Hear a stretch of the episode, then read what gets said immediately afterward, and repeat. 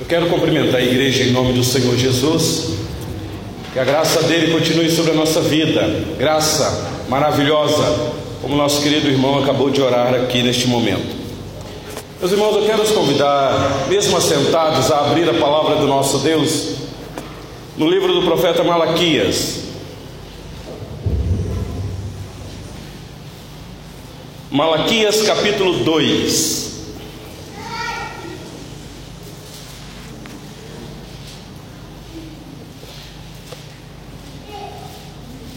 Eu irei ler dos versículos 1 a 9.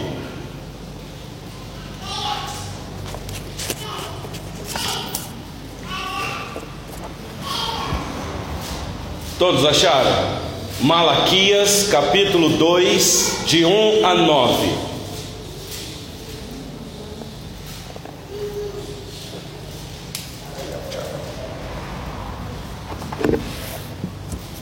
Meus irmãos, o objetivo nosso com a pregação no livro do profeta Malaquias é ver junto com vocês aqui qual é o desejo do Senhor Deus pela igreja quando reunida em adoração, em culto. O objetivo de termos escolhido o livro do profeta Malaquias para fazer uma exposição com os irmãos aqui é porque é notório nessa igreja a chegada de muitos irmãos que vieram de outras denominações e que tinham uma prática de culto um pouco diferente. E aí chega na nossa igreja e vê como funciona o culto. E às vezes os questionamentos aparecem. Nós estamos trabalhando neste livro exatamente com esta proposta, para mostrar para os irmãos qual é o desejo de Deus pelo seu culto. Então é nessa linha que eu tenho é, ido com os irmãos aqui. E hoje nós vamos ver a continuação da mensagem. Encerramos o capítulo 1 e agora iremos entrar no capítulo 2. Então, por gentileza, mesmo assentados, acompanhe a leitura aí que eu vou fazer. Diz assim a palavra do nosso Deus: Agora, ó sacerdotes, para vós outros é este mandamento: se o não ouvirdes e se não propuserdes no vosso coração dar honra ao meu nome, diz o Senhor dos Exércitos, enviarei sobre vós a maldição e amaldiçoarei as vossas bênçãos. Já as tenho amaldiçoado, porque vós não propondes isso no coração. Eis que vos reprovarei a descendência, atirarei excremento ao vosso rosto, excremento dos vossos sacrifícios, para junto deste sereis levados. Então sabereis que eu vos enviarei, vos enviei este mandamento, para que a minha aliança continue com Levi, diz o Senhor dos Exércitos. Minha aliança com ele foi de vida e de paz. Ambas lhe dei eu para que me temesse. Com efeito, ele me temeu e tremeu por causa do meu nome. A verdadeira instrução esteve na sua boca, e a injustiça não se achou nos seus lábios. Andou comigo em paz e em retidão, e da iniquidade apartou a muitos, porque os lábios do sacerdote devem guardar o conhecimento, e da boca devem os homens procurar instrução, porque ele é mensageiro do Senhor dos exércitos. Mas vós vos tendes desviado do caminho e, por vossa instrução, tendes feito tropeçar a muitos. Violastes a aliança de Levi, diz o Senhor dos exércitos. Por isso, também eu vos fiz desprezíveis e indignos diante de todo o povo, visto que não guardastes os meus caminhos e vos mostrastes parciais no aplicardes a lei. Até aqui a leitura da palavra do nosso Deus. Meus irmãos, vamos mais uma vez orar ao nosso Senhor. Ó Deus bendito, Pai nosso, acabamos de ler mais uma porção da palavra bendita do Senhor. Nós cremos sim, ó Deus, que este livro tão precioso foi inspirado pelo Senhor quando o Senhor separou o teu servo no passado para falar ao teu povo e aqui, Senhor, especialmente à liderança. Aqui, Senhor, nós estamos diante deste texto que chegou até as nossas mãos. Agradecemos ao Senhor porque nós estamos com um texto que já está bem traduzido na nossa língua. Ao lermos aqui, podemos compreender claramente, ó Deus, o que o Senhor requer da tua igreja. Agora que iremos fazer uma exposição mais detalhada destes versículos que acabamos de ler, ajuda-nos, Senhor, na compreensão desta mensagem. Ilumina a nossa mente. O Senhor que conhece o nosso coração, as nossas limitações, os nossos pecados, o Senhor que conhece as nossas fraquezas, os nossos desinteresses pelas coisas espirituais, ó Deus, aguce os nossos ouvidos, e não somente os ouvidos, mas abra, Senhor, o nosso coração para receber esta boa semente lançada ao nosso coração como um terreno fértil. O objetivo nosso, Senhor, é buscar a face do Senhor através desse texto para te adorar de maneira digna, como o Senhor requer de cada um de nós. Eu agradeço ao Senhor a cada meus irmãos que aqui estão e vieram aqui para te adorar e aqui estamos, Senhor. Neste momento, tenha compaixão de cada um de nós. Nós pedimos que o Senhor fale poderosamente aos nossos corações. E ao ouvirmos esta doce voz do Senhor pelo texto que acabamos de ler, dar-nos coragem, Senhor, de viver, de colocar em prática aquilo que o Senhor exige de cada um de nós. Eu oro no nome do Senhor Jesus. Amém. Meus irmãos, eu tenho dito para alguns irmãos que o desafio de pregar no livro do profeta Malaquias é pela mensagem dura que aparentemente nós temos aqui. Quando eu estava para preparar os sermões neste livro, eu imaginei, falei, meu Deus, nós estamos dentro de uma pandemia a igreja já está sofrendo demais com esta crise que está instalada aí. Nós vamos ainda fazer uma exposição deste livro, mas eu pensei dessa maneira porque eu estava influenciado, meus irmãos, por algumas vozes. Mas na verdade, você que tem acompanhado a exposição deste livro tem visto aqui o amor de Deus pelo seu povo, porque o Senhor Deus já poderia ter acabado com essa raça, mas Ele pacientemente vai instruir, vai corrigir, como um pai amoroso que quer o bem do seu filho e vê o filho cada vez mais se distanciando do caminho da verdade. E este pai amoroso então vai buscar esse filho, ainda que tenha que dar uma palavra dura para o filho voltar. Quem é pai aqui sabe disso. Às vezes a gente, a gente tem que ser duro um pouco mais com os nossos filhos. E aquela atitude de ser duro com o filho dói muito mais no pai do que no filho. Então aqui é isso que está acontecendo, é o Senhor Deus dando uma palavra aparentemente dura para o seu povo, mas por amor.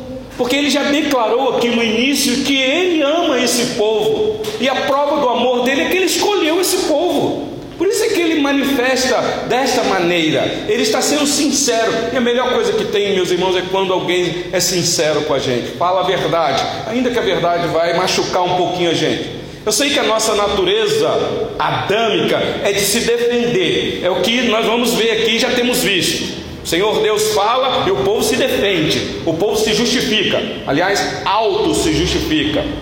Nós somos assim. Nós não gostamos de crítica. Se alguém criticar a gente, a gente retruca, a gente quer se defender, a gente fica triste, fica para baixo.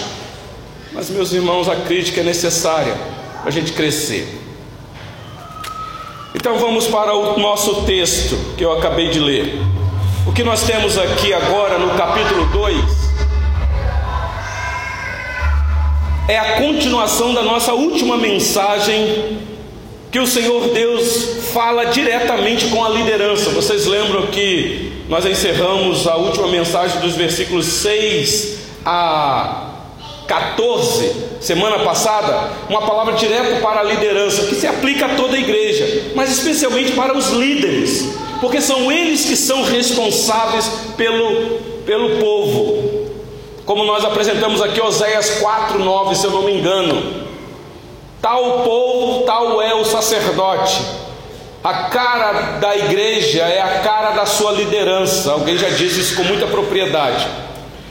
E agora, meus irmãos, a palavra aqui é mais dura um pouquinho para os líderes da nação de Israel, especialmente de uma, de uma tribo que se deixaram se corromper dentro do povo de Deus. Que coisa triste é quando a liderança se deixa se corromper, se torna corrupta, se torna leviana, se torna gananciadora. Aqueles que foram encarregados do culto a Deus, meus irmãos, mas que se desviaram das suas funções específicas dadas pelo próprio Deus, porque os líderes aqui não podiam fazer o que eles pensavam ou bem queriam, eles tinham uma ordem, eles tinham uma regra para poder fazer aquilo que Deus queria. Então nós iremos ver aqui qual castigo, e a palavra é essa, qual castigo de Deus para este povo, ou qual castigo que Deus iria trazer sobre este povo. E deixa eu falar uma coisa para vocês, meus irmãos: se o castigo vem sobre a liderança, pode ter certeza que recairá sobre a igreja. Pode ter certeza disso. Então vamos aí, olha comigo dos versículos de 1 a 4, as ameaças aqui para aqueles que corrompem o serviço do Senhor, do Senhor dos exércitos. Olha o versículo 1 comigo. Agora, ó sacerdotes, para vós outros é este mandamento. E aí você pode dizer assim, então isso não é comigo, que sou ovelha, que sou servo. Isso é para o sacerdote. Muito bem, o que nós temos aqui, ou aqui, nos diz a quem era destinada essa palavra. A palavra mandamento, que deve estar na sua Bíblia, talvez você tenha uma outra tradução, não deixa de ser uma ironia. Porque, como pode o sacerdote é aquele que é levantado para instruir o povo na lei. Ele conhece a lei, ele conhece bem de teologia, ele é formado bem dogma, dogmamente falando, ele tem ortodoxia boa, então ele é preparado, então ele tem mandamento da parte de Deus para o povo. Mas olha a ironia aqui. Senhor Deus agora vai chamar esses sacerdotes e vai dizer: Eu tenho um mandamento para vocês agora. Porque cabia aos sacerdotes ensinar os mandamentos de Deus ao povo. Eles eram os guardiões da lei de Deus. Só que agora, meus irmãos, o Senhor Deus tem que mandar um mandamento específico para eles. É o que acontece, e eu quero abrir um parênteses aqui. Quando nós, lideranças, especialmente pastores que estudam teologia, e na nossa denominação é denominado presbítero docente, que se qualifica, que vá para um seminário estudar teologia, aprende direitinho para pastorear a igreja de Deus. É o que acontece quando os pastores corrompem a sua função ou se corrompem. Esses pastores não são dignos de pastorear ninguém. Eles é que têm que ser, serem pastoreados. É triste eu falar isso, meus irmãos, mas é a pura realidade. Pastores que já perderam o foco, o alvo, o seu propósito, e eles precisam então de serem pastoreados. Quando aqueles que têm a responsabilidade de guiar o povo falham, eles então têm que ser guiados. Coisa triste é quando alguém é levantado para cuidar do povo e são eles que precisam ser cuidados Pensa vocês serem pastoreados por um pastor que precisa ser pastoreado. Que tipo de pastoreio vocês irão receber? Por isso a necessidade de vocês orarem pelos pastores que estão com responsabilidade sobre a vida de vocês. Quando eles se desviam, eles têm que serem corrigidos. Vou repetir. Quando eles se desviam, eles é que têm que serem corrigidos. O problema é quando o pastor é o manda-chuva na igreja, é o dono da igreja. Se ele erra, quem é que vai corrigir ele? Meus irmãos, eu não estou aqui para puxar brasa para a nossa sardinha, mas é por isso que eu admiro demais o sistema de governo da nossa igreja. Porque o pastor aqui não manda, ele apenas lidera, ele tem um colegiado que está junto com ele, porque se ele falhar, ele tem um conselho para corrigi-lo. Ele não pode fazer o que quiser e vice-versa. Mas e quando o pastor é o dono da igreja? Sabe como é que é isso? Que é o problema, meus irmãos, de divisão na igreja. E aí então um grupo sai, o pastor fala assim: não, agora vamos montar uma igreja para nós. Aí ele passa a ser o dono daí, põe o nome lá da igreja que ele quiser, e ele é o dono. Se ele falhar, como é que vai ser? Quem é que vai corrigir? E aqui cabe uma palavra para esse movimento que está crescendo no Brasil, já vem há anos, chamados desigrejados. Querem ser líderes de uma comunidade que não se organiza, se o líder lá falhar, quem é que vai corrigir? Que disciplina vai ser aplicada lá? E aqui agora, meus irmãos, nós temos uma palavra em forma de mandamento para os sacerdotes. Uma palavra de Deus em forma de mandamento. Olha comigo o versículo 2. Se o não ouvirdes, e se não propuserdes no vosso coração da honra ao meu nome, Diz o Senhor dos Exércitos: Enviarei sobre vós a maldição, e amaldiçoarei as vossas bênçãos. Já as tenho amaldiçoado, porque vós não propondes isso no coração. Meus irmãos, prestem atenção aqui neste detalhe. Aqui que, que ameaça, e eu estou falando de um Deus amoroso, gracioso, mas que é justo e que ameaça. Aqui é uma ameaça é a ameaça do Senhor Deus, do que vai acontecer se esses sacerdotes não ouvissem o mandamento. Meus irmãos, o nosso Deus é um Deus misericordioso, e é mesmo. O irmão orou aqui: o Senhor é bom e a misericórdia do Senhor dura para sempre. Então, meus irmãos, é tempo de arrependimento, se arrepender porque esse Deus que é misericordioso é um Deus que age de uma maneira firme e muito firme. Olha comigo as ameaças. Eu, quando eu, eu analisei isso aqui pela segunda vez, meu coração tremia e temia, porque esse é o objetivo. Tá aí, versículo 2, a parte B: Enviarei sobre vós a maldição. A gente lê isso aqui e fala assim: o que, que é isso, Senhor Deus? Que maldição é esta? O judeu sabia, e aqui é uma palavra específica para o judeu. O judeu tinha lá em Deuteronômio capítulo 28 as bênçãos que o Senhor proferiu sobre o povo, se eles obedecessem. Bênçãos maravilhosas. Vocês nunca serão cauda, só cabeça, nunca estarão embaixo, só em cima. Vocês irão comer o melhor dessa terra. Se ouvirdes a minha voz, se me obedecer. Mas se vocês me desobedecerem, lembra lá, meus irmãos, a lista de maldição é grande. Você lê aquilo ali, você fica assustado. Ali está a maldição. O Senhor Deus está dizendo: olha, se você não me obedecer, eu vou enviar sobre vós a maldição. Todo aquele catálogo de maldição que eu já havia proferido, eu vou derramar sobre você. Você já parou para pensar o que é isso, meus irmãos?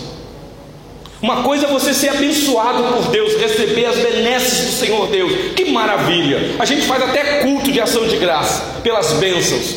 Mas e se você receber da parte de Deus a maldição? E dentro do catálogo tinha uma maldição mais específica que eles temiam. Versículo 2, essa parte ainda continua: Amaldiçoarei as vossas bênçãos. Preste atenção no detalhe o sacerdote era levantado para abençoar. Não é isso que o pastor faz todo final de culto? Ele impetra a bênção sobre vocês? Pensa o sacerdote fazendo isso naquela época para abençoar.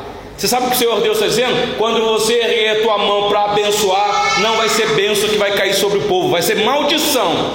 Porque eu amaldiçoarei as vossas bênçãos. Quando você for abençoar quem quer que seja, não vai ser bênção Aliás, o Senhor Deus diz aí: Eu já tenho amaldiçoado. Então o povo estava sofrendo por conta da liderança. Mas ainda vem uma palavra mais dura, no versículo 3: Eis que vos reprovareis a descendência, meus irmãos. Você conhece um pouquinho da história da redenção? A nação de Israel vivia na expectativa da vinda do Messias. Eles sabiam que a promessa é de que o Messias haveria de vir por eles. E eu não tenho dúvida, meus irmãos, que havia expectativa nas tribos de quem seria a mãe do Messias. Agora pensa, alguém sofreu uma penalidade de reprovação da sua descendência, perde toda a esperança. Não vai ter continuidade da família. Não vai ter, eh, não vai herdar terra nenhuma. Não vai deixar nada de herança. Então, esta é a terceira ameaça. A primeira ameaça, eu vou enviar sobre vós a maldição. Segunda ameaça, vou amaldiçoar suas bênçãos. Aliás, já, já tenho amaldiçoado. Terceira, e eu vou reprovar a descendência. Mas olha agora a quarta e última ameaça, para mim a pior de todas. Meus irmãos, eu gosto dos eufemismos das Escrituras. Você sabe o que é uma linguagem eufêmica? É quando a palavra real é muito chocante, você não quer impactar a pessoa, você abranda a linguagem. Por exemplo, quando Paulo vai falar daqueles que já morreram em Cristo, ele usa a palavra dormir, porque quem morre é mais ou menos, parece que deitou e dormiu. E olha só aí o versículo 3: Eis que vos reprovarei a descendência atirarei excremento ao vosso rosto. Abrandou a linguagem aqui, não quis chocar os leitores ou o povo, mas os judeus sabiam o que, que era o excremento. Aliás, hoje também nós sabemos. Por isso é que eu tenho muito cuidado com traduções de uma linguagem muito atual, porque tem uma Bíblia aí que foi traduzida de uma linguagem bem chula e coloca já a tradução aqui bem chocante. Você lê, você fica horrorizado. Gente tem que tomar cuidado com certas linguagens. Então aqui é um eufemismo mesmo, é para diminuir o impacto do que está sendo dito. O Senhor Deus está falando com os sacerdotes. Se vocês me desobedecerem, eu vou pegar excremento e eu vou esfregar na cara de vocês. Excremento dos vossos sacrifícios, e para junto desses sereis levados. Meus irmãos, você sabe que era ao sacerdote que era dada a missão de sacrificar os, anima os animais que eram trazidos pelo povo. Nós falamos disso semana passada. O povo estava levando qualquer tipo de animal lá para se sacrificar. E você sabe, o animalzinho quando vai ser sangrado, é tanta dor que ele sente, e você sabe o que, que acontece. Então você já imagina como que era o altar lá do sacrifício. Não era uma coisa bonita. Além de sangue derramado das entranhas dos animais, tinha muito mais outras coisas. Senhor Deus está dizendo para o sacerdote: Você sabe que lá no altar é algo nojento, e tem lá no altar algo mais nojento ainda. Eu quero dizer para vocês, vocês que me desobedecem, vocês que não atentam para a minha lei, para o meu mandamento, eu vou pegar aqueles excrementos e eu vou lançar no rosto de vocês. Isso aqui é muito chocante, muito chocante e impactante. E não só lançar no rosto de vocês, mas porque os sacrifícios o sangue, as entranhas, os excrementos, os levitas pegavam aquilo ali, limpavam e jogavam fora do arraial, bem longe, enterrava, deixava para lá. Então era um lugar horrível onde levava isso tudo. E ele está dizendo, e vou, e vou, e aí diz aí no finalzinho do versículo 3: E para junto deste sereis levado. Então, se vocês me desobedecerem, eu quero mostrar para vocês o que é que eu penso de vocês. Vocês terão o mesmo valor que tem um excremento. É mais ou menos isso, meus irmãos. Já pararam para pensar nisso?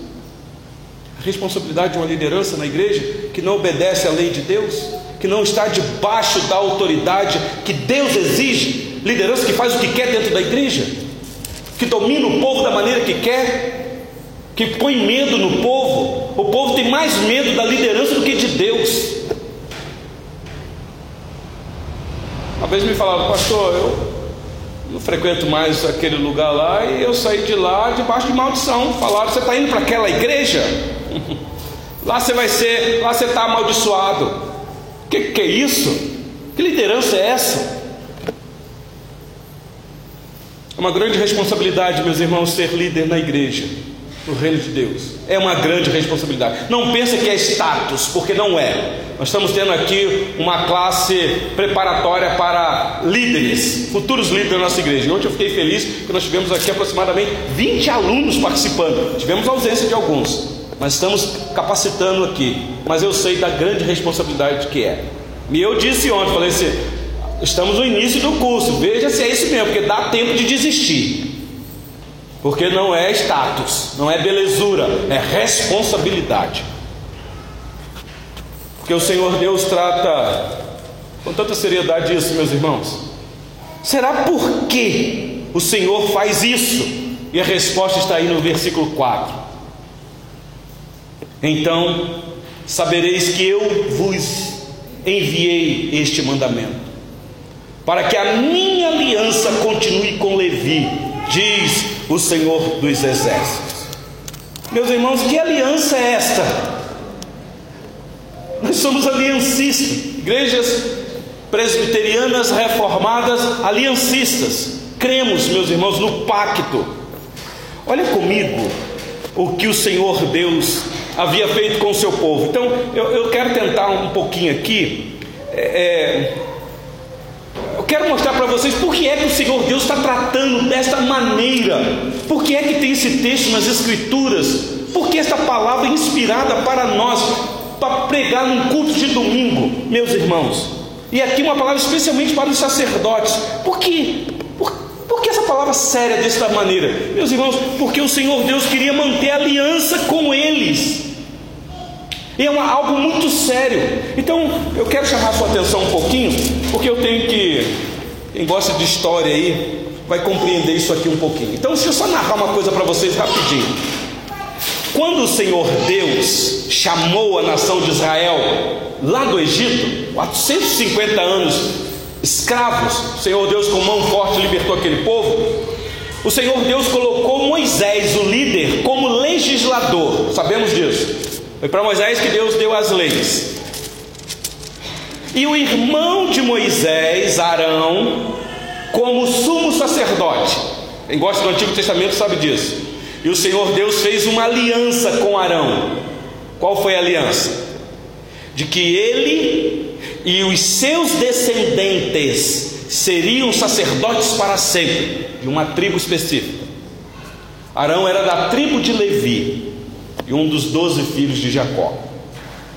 Então, existiu ou aqui existe uma aliança de Deus com a tribo de Levi, um pacto, um acordo. Olha que coisa maravilhosa! Deus quis fazer esta aliança com esta tribo, não com as outras.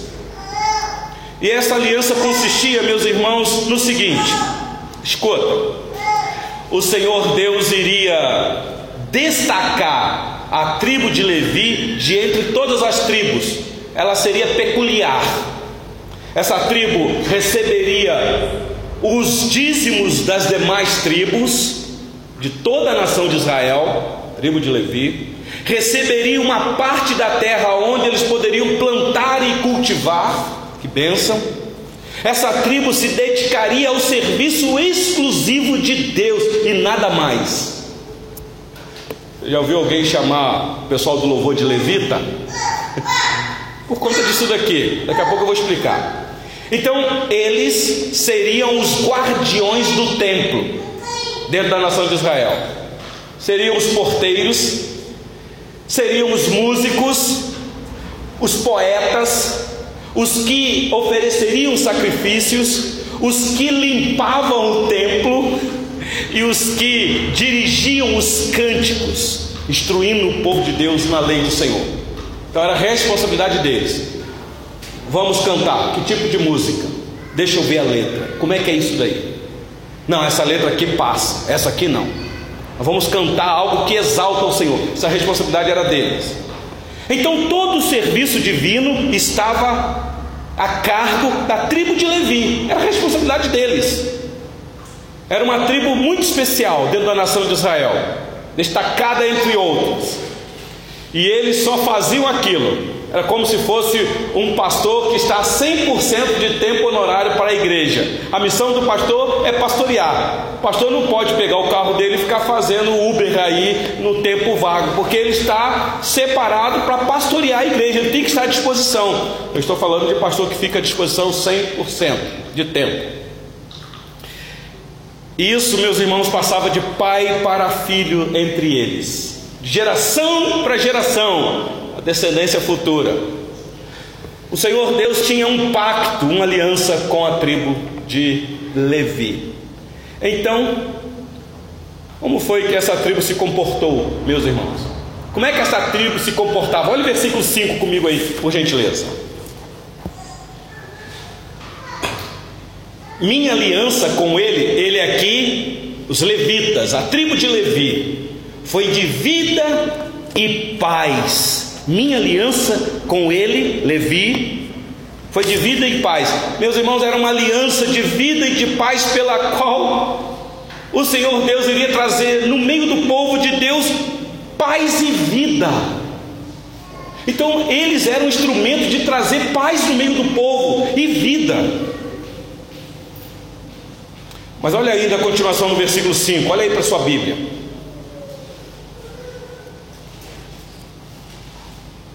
Eles ainda, diz aí o versículo 5: Ambas lhe dei eu para que me temesse. Então, eram para temer, temer a Deus.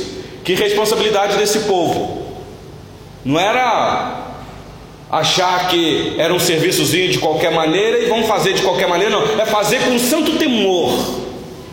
Cuidar das coisas de Deus, meus irmãos, é, é um santo temor mesmo.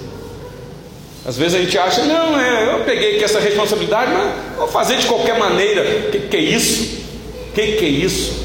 Nada de qualquer maneira. Ainda no versículo 5: Com efeito, ele me temeu e tremeu por causa do meu nome, nome santo. Isso tudo, meus irmãos, diante da grande responsabilidade que eles tinham. Olha o versículo 6. A verdadeira instrução esteve na sua boca. Olha aí vai. Eram os levitas que eram responsáveis pela lei de Deus. Eram eles que liam a lei de Deus nas reuniões com o povo. Eram eles que diziam os mandamentos para o povo.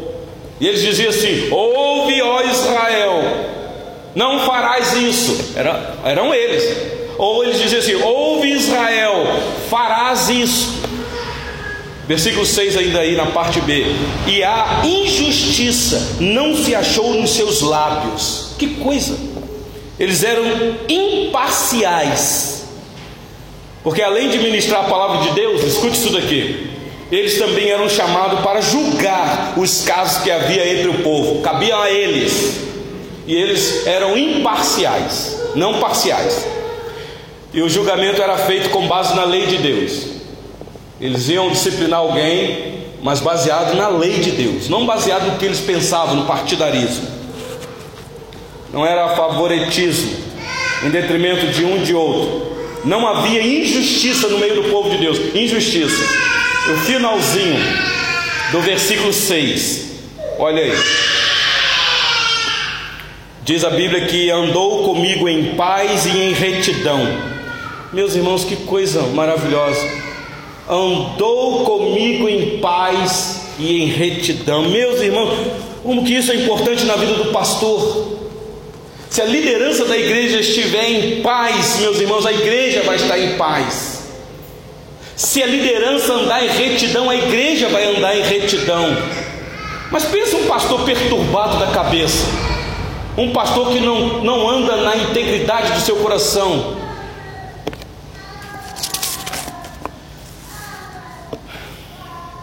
Finalzinho do versículo 6: E da iniquidade apartou a muitos. Olha quanta bênção para o povo. Meus irmãos, aqui provavelmente é a parte mais importante que os sacerdotes tinham que fazer: apartar o povo da iniquidade. Aqui é uma mensagem que precisa ser atinada nos dias de hoje. O homem estava cometendo adultério, e aí então vinha o sacerdote: Não faça isso, se aparte dessa iniquidade porque está escrito: não adulterarás. Então o sacerdote tinha essa missão. Ou o homem era desonesto nos seus negócios, gostava de um dinheiro fácil, e lá vinha o sacerdote dizendo: não faça isso, se aparte desta iniquidade, porque está escrito: não furtarás. De repente a fofoca no meio do povo de Deus, alguém falando mal do outro. Lá vinha o sacerdote: não faça isso. Se a parte dessa iniquidade, porque está escrito: não dirás falso testemunho contra o teu próximo. Apartar o povo da iniquidade. Meus irmãos, isso é que a liderança tem que fazer. Tem que estar atento a isso. Porque a iniquidade está presente no nosso coração. Aliás, a iniquidade não só está presente no nosso coração, muitas vezes presa, tão de pertinho nos assediando. Então o sacerdote de vez em quando tem que gritar: aparta dessa iniquidade, não faça isso. Então a função da liderança é fazer evitar com que as ovelhas se desviem, porque existem muitos lobos devoradores, falsos ensinos, falsas práticas, atrativos demais, meus irmãos. Então, a fonte de autoridade do sacerdote era a palavra de Deus. Assim diz o Senhor: não farás isso. Olha o versículo 7 comigo, meus irmãos. Versículo 7 diz aí que porque os lábios do sacerdote devem guardar o conhecimento, e da sua boca devem os homens procurar a instrução, porque ele é mensageiro do Senhor dos Exércitos, aconselhamento bíblico. Por isso que você tem que ter na liderança da igreja confiança para poder abrir o teu coração, porque você sabe que você ali tem ajuda, ali você tem aconselhamento da palavra de Deus, não vai te julgar, mas vai te ajudar. Que maravilha quando você encontra uma igreja que tem uma liderança dessa, que você pode confiar na liderança. Porque o que está na boca da liderança, palavra de Deus, porque ele é mensageiro do Senhor dos Exércitos. Mas meus irmãos, pasmem vocês, que coisa trágica. Olha o que os sacerdotes agora estavam fazendo. Versículo 8. Mas não vou explicar para vocês esse mas, é um contraste. Mas vós vos tendes desviado do caminho. Que coisa trágica! Quando os líderes se desviam do caminho de Deus, não estão mais preocupados com a lei do Senhor. Ainda no versículo 8: Por vossa instrução tendes feito tropeçar a muitos. Somos salvos. Deus nos salvou independente das nossas obras, então não importa o que você faça. Se você está namorando, não pode beijar na boca, porque beijar na boca não é pecado, não.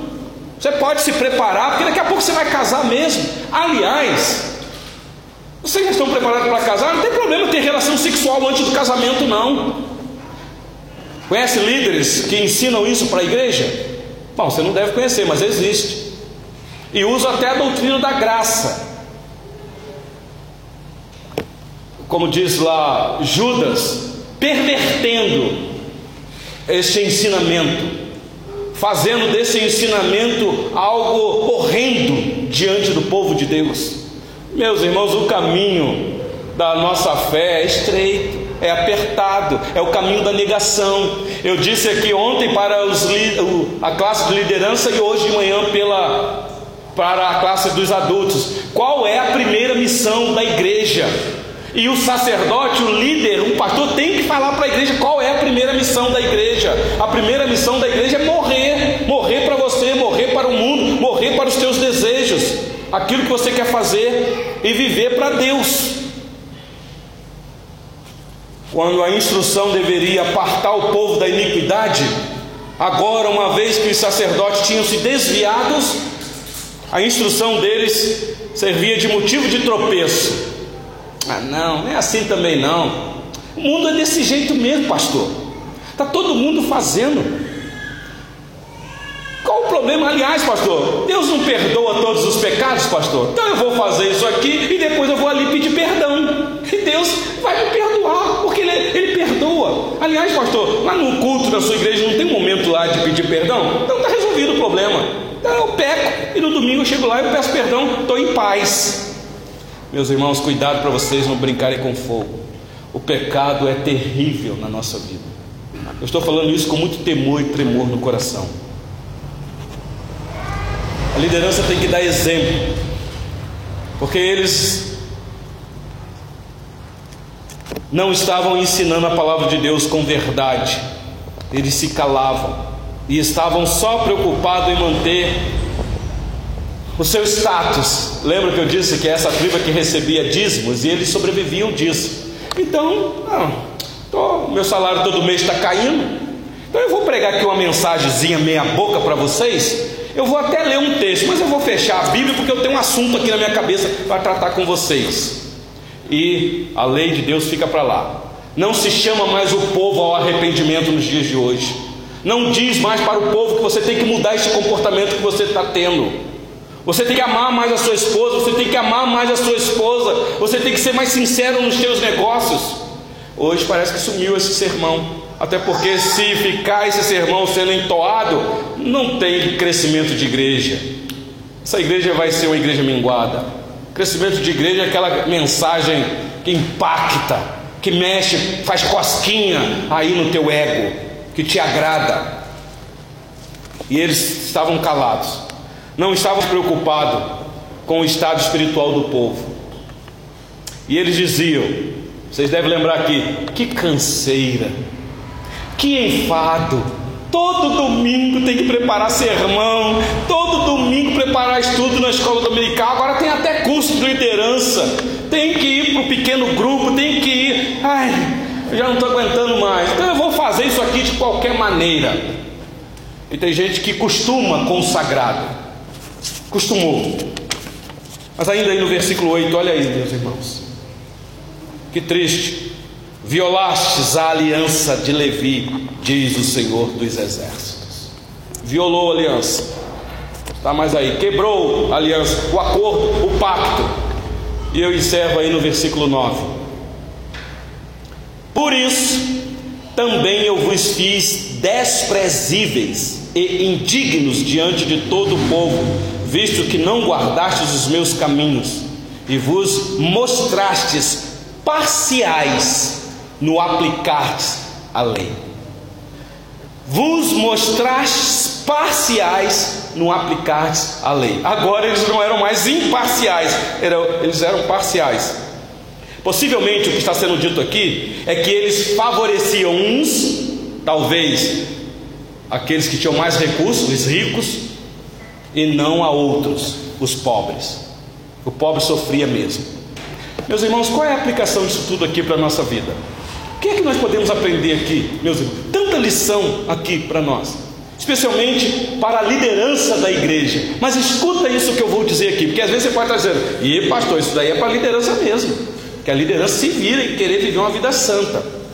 Meus irmãos, não há mais sacerdote levita hoje. Você sabia disso? É óbvio. É um erro pensar que os pastores ou só a liderança da igreja são sacerdotes. Aliás, tem denominação que intitula o pastor como ungidão. Então, não toque no ungidão, porque ele é o homem da igreja, ele é o tal, ele é o servo do Deus Altíssimo. Isso é um erro grave, gravíssimo. Cristo, escuta isso já veio e se ofereceu como sacrifício único, completo e suficiente a Deus. Ele mesmo tornou sumo sacerdote e mediador entre Deus e os homens. Os homens aqui é a igreja. Então hoje não existe pessoa alguma entre Deus e os homens, como os sacerdotes faziam no Antigo Testamento. Nenhuma, nenhuma. Então o pastor, não fica triste com o que eu vou dizer. Então o pastor não é o mediador entre a igreja e Deus. Porque nós estamos dentro de uma cultura que tem essa visão. Se não for a oração do pastor, não valeu. Se o pastor não for, não valeu. Eu sei quando você fala isso, porque você tem um carinho com o pastor. Mas às vezes a gente fica receoso de pensar que vocês colocam o pastor num patamar que não é para ele estar. E nem pastor, nem presbítero, nem diácono. A oração do pastor não é mais forte do que a sua. Quando eu falo sua, de qualquer um de vocês. Onde está na Bíblia que a oração do pastor é mais poderosa? Que se o pastor orar, vai acontecer. E se você orar, não acontece. E eu estou falando até mesmo para criança. Hoje em dia no Brasil, nós idolatramos os pastores e damos a eles um local que de coração nenhum de nós queremos. Eu estou falando dos pastores que entendem o seu serviço na igreja. Todo povo de Deus é sacerdote e é levita. Vocês devem lembrar do texto que o querido irmão leu aqui na liturgia. A igreja é sacerdócio real. Toda a igreja. Então a oração de todo mundo tem o seu significado diante de Deus. Diz Pedro: Vós, porém, sois raça eleita, sacerdócio real, nação santa, povo de propriedade exclusiva de Deus. Então, meus irmãos, nós só temos um mediador, nós só temos um sacerdote, ou um sumo sacerdote, que é o Senhor Jesus Cristo. Eu não queria dar nome aqui, não, para não ser antiético, mas você sabe que nós temos aí uma grande denominação na nossa nação que pensa diferente de nós. Uma igreja muito grandona, que os seus líderes se veem como ministros na linhagem dos sacerdotes. Aliás, essa denominação crê nas Escrituras, mas crê também na palavra do sacerdote. A palavra do sacerdote também é palavra de Deus, é a chamada tradição oral. Você conhece esta denominação? Tanto é que eles chamam a reunião solene deles lá de o santo sacrifício da missa. Pronto, já dei a dica.